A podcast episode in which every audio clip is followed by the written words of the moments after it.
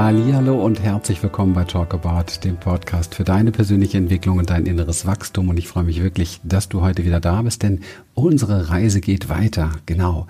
Seminar mit Schnitt Teil Nummer 8.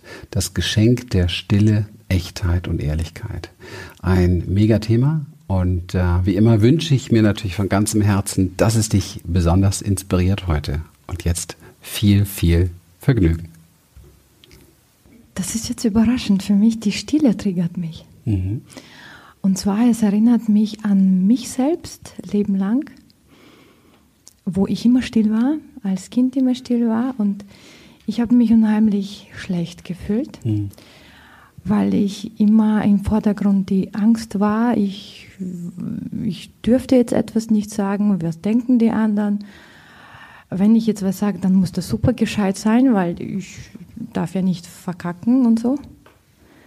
Und das hat sich aber seit, seit Kleinkind so bis vor einem Jahr, ich glaube, wenn, bis ich hier die Klappe aufgemacht habe, mhm. durchgezogen. Und diese Stille bringt mich dazu, mich daran zu erinnern, wie das war und wie sich das schlecht angefühlt hat. Und vom Empfinden her fühlt sich so an, die Menschen sind viel echter ohne Sprechen. Ich auch natürlich sowieso. Und man kann nicht so viel mit dem, was man sagt, verstecken oder, oder irgendwie ablenken. Das ist schön wiederum, mhm. weil alles so echt ist. Aber ich, ich, es ist so, dieses Gefühl, mit dem ich rumgelaufen bin, ist schon wahnsinnig klein.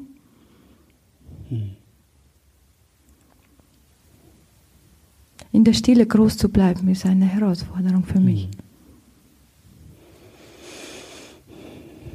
Naja, wir haben viele Rollen auch kreiert und Konzepte kreiert, wie wir eben halt durch das, was wir verbal machen und was wir sonst in Interaktion eben halt mit anderen Menschen teilen, wie wir da durch die Rolle eine gewisse Größe gewinnen, eine gewisse Wertigkeit auch gewinnen.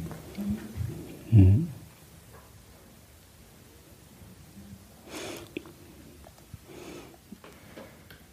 Und auch hier ist es gut, dass es dir bewusst wird und erforsche einfach die Antwort, die du dir selbst gibst auf das, was du in dir wahrnimmst. Das ist entscheidend. Mhm. Weil es ist immer irgendwas, was schräg hängt. Fast immer. Es gibt immer irgendwas. Es ist halt für mich sehr unerwartet. Mhm. Und ich bin wie Alice in Wunderland, ich schaue es mir an. Ah, so fühlt sich das an. Wow, mhm. okay. Mhm. Es ist halt, ja, mhm. spannend, ja. das zu erleben. Ja. Ja, und diese Neugierde, auch manchmal das Gefühl, so auf dünnem Eis zu laufen, das ist oft ähm, es ist auch manchmal ein bisschen beängstigend. Gerade weil es so echt ist. Es ist ja nicht nur, dass wir mit anderen in Interaktion sind, wenn wir reden und wenn wir darauf gefasst sind, gleich wieder zu reden, sind wir auch mit uns selbst in einer anderen Interaktion. Wir sind immer vorbereitet. Ja, diese Antennen sind ausgefahren. In dem Moment, wo Stille angesagt ist, fahren sich diese Antennen Stück für Stück immer mehr zurück. Das merken einige daran, dass sie auch merken, sie, sie haben auch gar keinen Bock zu reden mehr gerade. So, es ist so irgendwie so sowas wie, oh endlich, endlich halten die alle mal die Klappe und ich auch, vor allem ich. Es ist äh, crazy, aber es ist so, ja. Das merken wir sonst ja nicht. Sonst sind wir immer in der, wie so ein Bereitschaftsdienst. Jemand spricht uns an und wir müssen antworten. Wer, wer hat das eigentlich erfunden? Ich meine, es dürfte eigentlich freiwillig sein, oder? Es müsste eigentlich freiwillig sein. Jemand spricht dich an und du, du entscheidest erst einmal, habe ich jetzt überhaupt Bock zu reden und zu antworten? Aber wir haben das so beigebracht bekommen, es gehört sich ja gar nicht. Oder jemand stellt dir eine Frage und du musst antworten. Also das sehe ich ein bisschen anders. Wir sind so Bereitschaftsdienstwesen. Das ist so ein Funktionieren.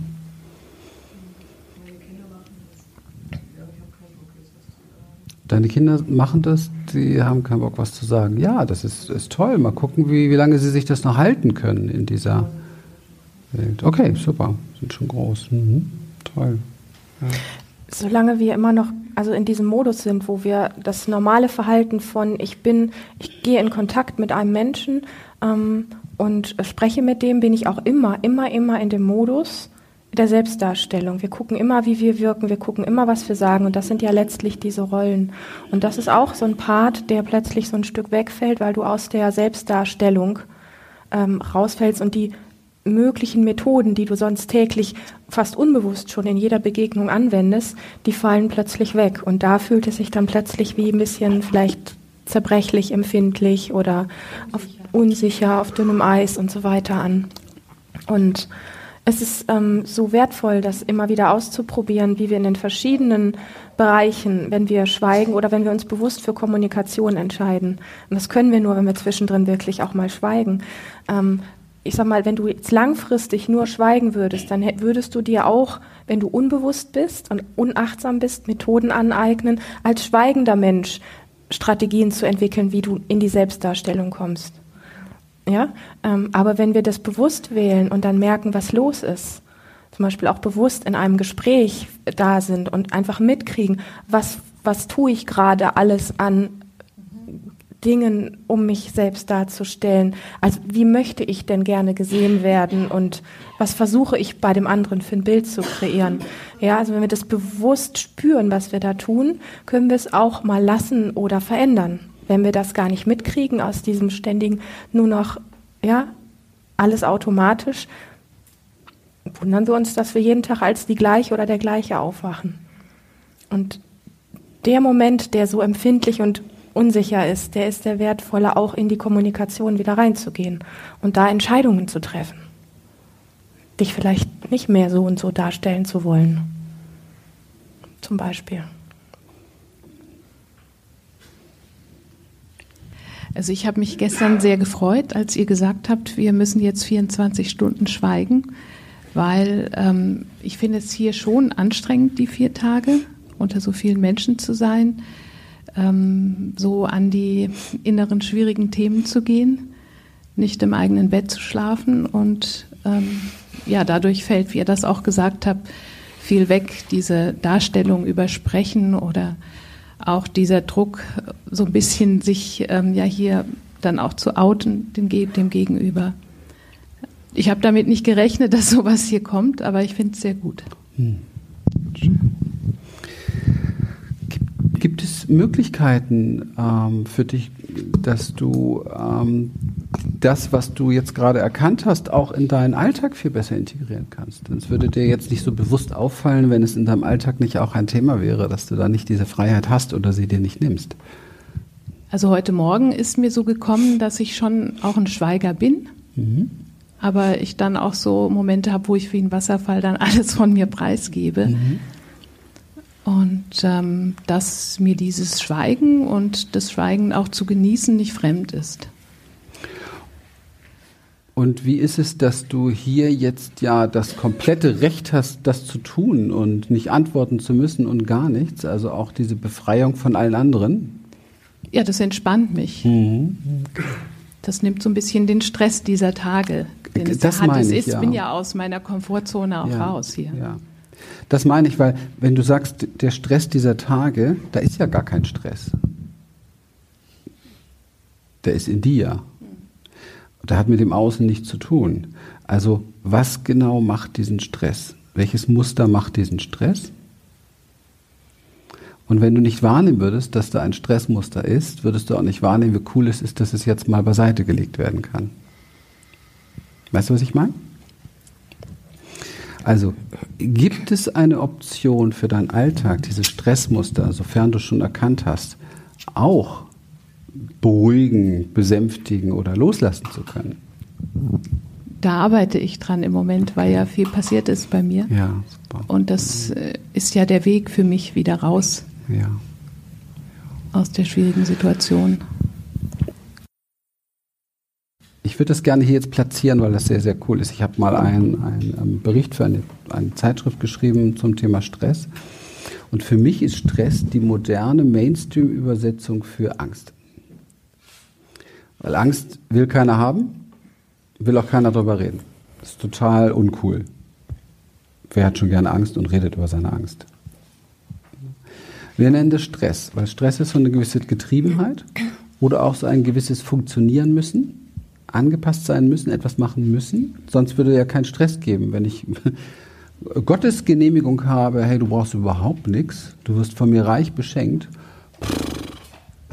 dann mache ich aber absolut nur noch das, was sein muss, ne? wo ich richtig Bock drauf habe. Aber wir funktionieren wie die kleinen Lemminge und nennen das den Stress, weil dahinter eine Angst steckt, was passiert, wenn ich nicht mehr tue, was ich tue. Oder was passiert, wenn ich nicht mehr tun kann, was ich tue. Macht das Sinn? Das stresst uns dann. Und diese Muster zu durchschauen und sich zu fragen, muss ich denn tun, was ich glaube, was ich tun muss? Das ist sehr spannend. Muss ich dann eigentlich tun, was ich mir ständig sage, was ich tun muss, was ich glaube, was ich tun muss? Und eine noch ganz spannende Frage ist, für wen tue ich eigentlich, was ich die ganze Zeit glaube tun zu müssen? Und was würde dort passieren in der Verbindung, wenn ich nicht mehr tue, was ich glaube tun zu müssen?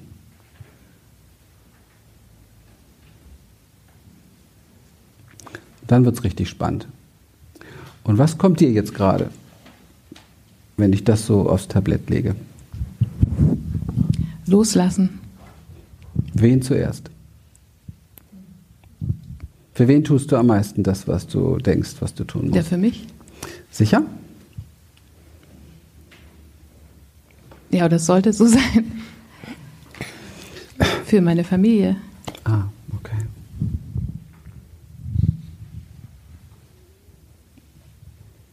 Genau. Und tut deiner Familie das gut, eine Frau im Kreis der Familie zu haben, die etwas tut, was sie eigentlich gar nicht tun möchte, für die Familie, die vielleicht nicht mal darum gebeten hat, konkret oder aufgefordert hast, dass du tust, was du gar nicht tun willst? Nein, ganz klar. Wow, wichtige Einsicht. Wichtige Einsicht. Weil du in der Tat das Beste für die Menschen um dich herum immer dann tust, wenn du nur du selbst bist. Wenn du komplett du selbst bist, tust du das Beste für alle Menschen drumherum. Natürlich bedeutet das, dass die Menschen öfter Nein bekommen, nicht die Antworten bekommen, die sie haben wollen, dass du nicht mehr funktionierst. Aber dann werden sie daran erinnert, dass sie auch so sein dürfen, wie sie wirklich sind. Und nicht dazu erzogen, sich auch zu belügen und zu verraten. Macht das Sinn? Das macht jedem Sinn. Und so gelingt dir Loslassen über solche Erkenntnisse. Weil es braucht einen guten Grund für Loslassen. Und wenn du erkennst, lass es mich mal liebevoll sagen, dass du ein scheiß Vorbild bist für deine Familie, dann ist dieser Schmerz oft motivierend genug zu sagen, ja, was soll das denn? Warum mache ich das eigentlich? Das, das ist nicht, das, das lasse ich jetzt los. Und zwar aus gutem Grund. Ich möchte echt sein, ich möchte authentisch sein, ich möchte die sein, die ich bin. Und das ist das beste Vorbild für, für, für, für meine Kinder, für, für meinen Mann auch, für, selbst für meine Eltern, was, was auch immer, für mein ganzes Umfeld.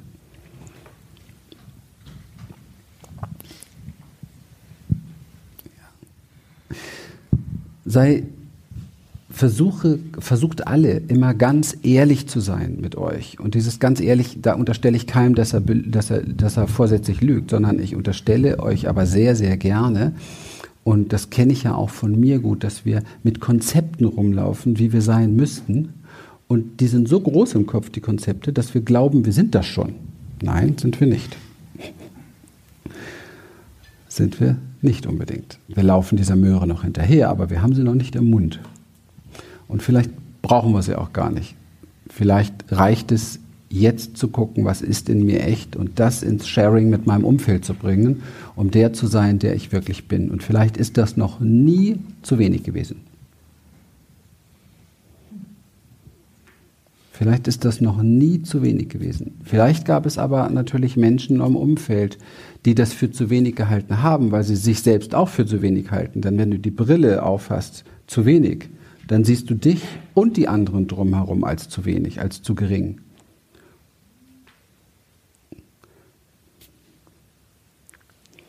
Okay? Danke dir für das Spannende. Ja, das mit der Ehrlichkeit sich selbst gegenüber ist schwierig. Ja, ist mir es, zufällig eingefallen, ja. als ich dich angeguckt habe. Ich weiß auch nicht warum. Aber es ist einfach, ja, es ist schwierig. Es ist schwierig, weil wir oft nicht die Vorteile und diesen Gewinn und diesen unglaublichen Schatz des Ehrlichseins vor Augen haben, sondern eher die Angst, die uns dann stresst. Oh mein Gott, was passiert mit den anderen, wenn ich jetzt ehrlich bin? Ja, was passiert da? Wem könnte ich wehtun? Wen könnte ich verletzen? Aber ehrlich gesagt, wenn ich meine Frau, wenn ich zu meiner Frau nicht ehrlich bin, ja, dann betrüge ich sie. Punkt. Ich belüge sie. Punkt. Also wenn es mir bewusst ist, ja. Was ist schlimmer? Da sage ich doch lieber ehrlich, äh, da habe ich keinen Bock drauf oder weißt du, du gehst mir gerade richtig auf den Zeiger, ja, oder wie auch immer, dann bin ich lieber ehrlich, ja. Oder das nervt gerade irgendwie an mir ganz doll. Ich weiß, es ist meins, aber es nervt trotzdem an mir und so weiter. Also ich bin dann lieber ehrlich, weil dann weiß sie genau, was ist das für ein Typ, wie ist der gerade drauf? Was, wie kann ich den einschätzen? Fühle ich mich da sicher? Und das ist etwas, was ich in den letzten Jahren sehr gelernt habe, dass meine Frau sich extrem sicher fühlt an meiner Seite und mir, und ich dachte immer am Anfang so, die kontrolliert an mir rum, weil sie Zeit immer ehrlich und dieses immer über alles reden und so weiter, also immer über alles reden, äh, ist ja dann auch manchmal ein bisschen anstrengend, ja. Aber ähm, das war, das war gar nicht die Forderung. Die Forderung war, sag und sei, wer du bist, aber sei bitte echt und ehrlich. Das erstmal zu verstehen braucht auch ein bisschen.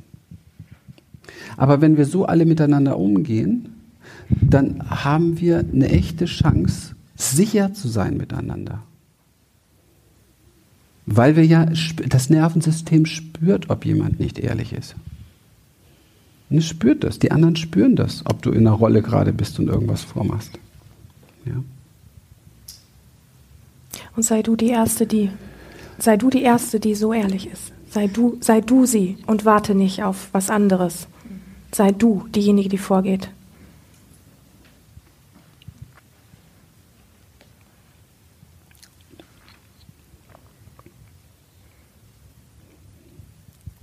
Ja, das ist die Achtsamkeit dann. Darauf zu achten, das zu tun und ähm, ja nicht passiv zu bleiben. Hm. Ja, und auch mit dem Fokus auf Dingen im Außen zu bleiben und zu warten und zu hoffen, dass da was besser wird, damit ich dann auch mal ehrlicher werden kann oder mich mehr zeigen kann oder mich mehr traue. Darum geht's nicht. Das ist egal. Du willst Ehrlichkeit, dann steh auf und sei ehrlich.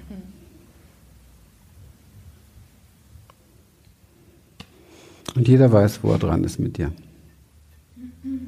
Und du lebst damit viel leichter dann haust du ein paar Mal ein paar Sachen raus, wo du, wo, wo du genau weißt, ja, so bin ich und die anderen kenne ich so nicht. Und dann merkst du auch, wie cool es sich lebt, wenn man so ein bisschen ungenierter lebt. Das ist sonst so anstrengend immer. Es ist so, es ist so anstrengend, nicht der zu sein, der du wirklich bist. Es ist so anstrengend. Und es hilft überhaupt keinem weiter. Das ist das Nächste hilft nur, es ist für nichts ein gutes Vorbild. Es ist nur die Erfüllung eines Kopfkonzeptes. Ich müsste so sein. Aber es hilft keinem weiter. Ja, eine weitere Etappe unserer gemeinsamen Reise, die achte mittlerweile schon. Und ähm, ich freue mich wirklich, dass du so treu dabei bist und diesen Podcast hörst. Und wenn es dir gefällt, gib es bitte gerne, gerne weiter an Menschen, die dir wichtig und lieb sind. Nicht nur, dass natürlich der Podcast dadurch wächst, sondern viel wichtiger ist, dass dann immer mehr Menschen erreicht werden und inspiriert werden, durch solche Themen einfach ihr Leben neu auszurichten und zu entwickeln. Wenn du in dieser Art in die Tiefe gehen möchtest, dann möchten wir dir von ganzem Herzen empfehlen, unsere Website zu besuchen, zu schauen, was wir für Live-Events dort haben, was wir für Online-Events auch mittlerweile sehr, sehr viele haben, wo wir dich zu Hause unterstützen können und du nirgendwo hinfahren musst sozusagen. Also von daher, wir freuen uns auf dich. Danke für deine Treue und bis zum nächsten Mal. Und ich verrate es jetzt schon mal, es gibt natürlich jetzt noch einen neunten Teil. Bis bald.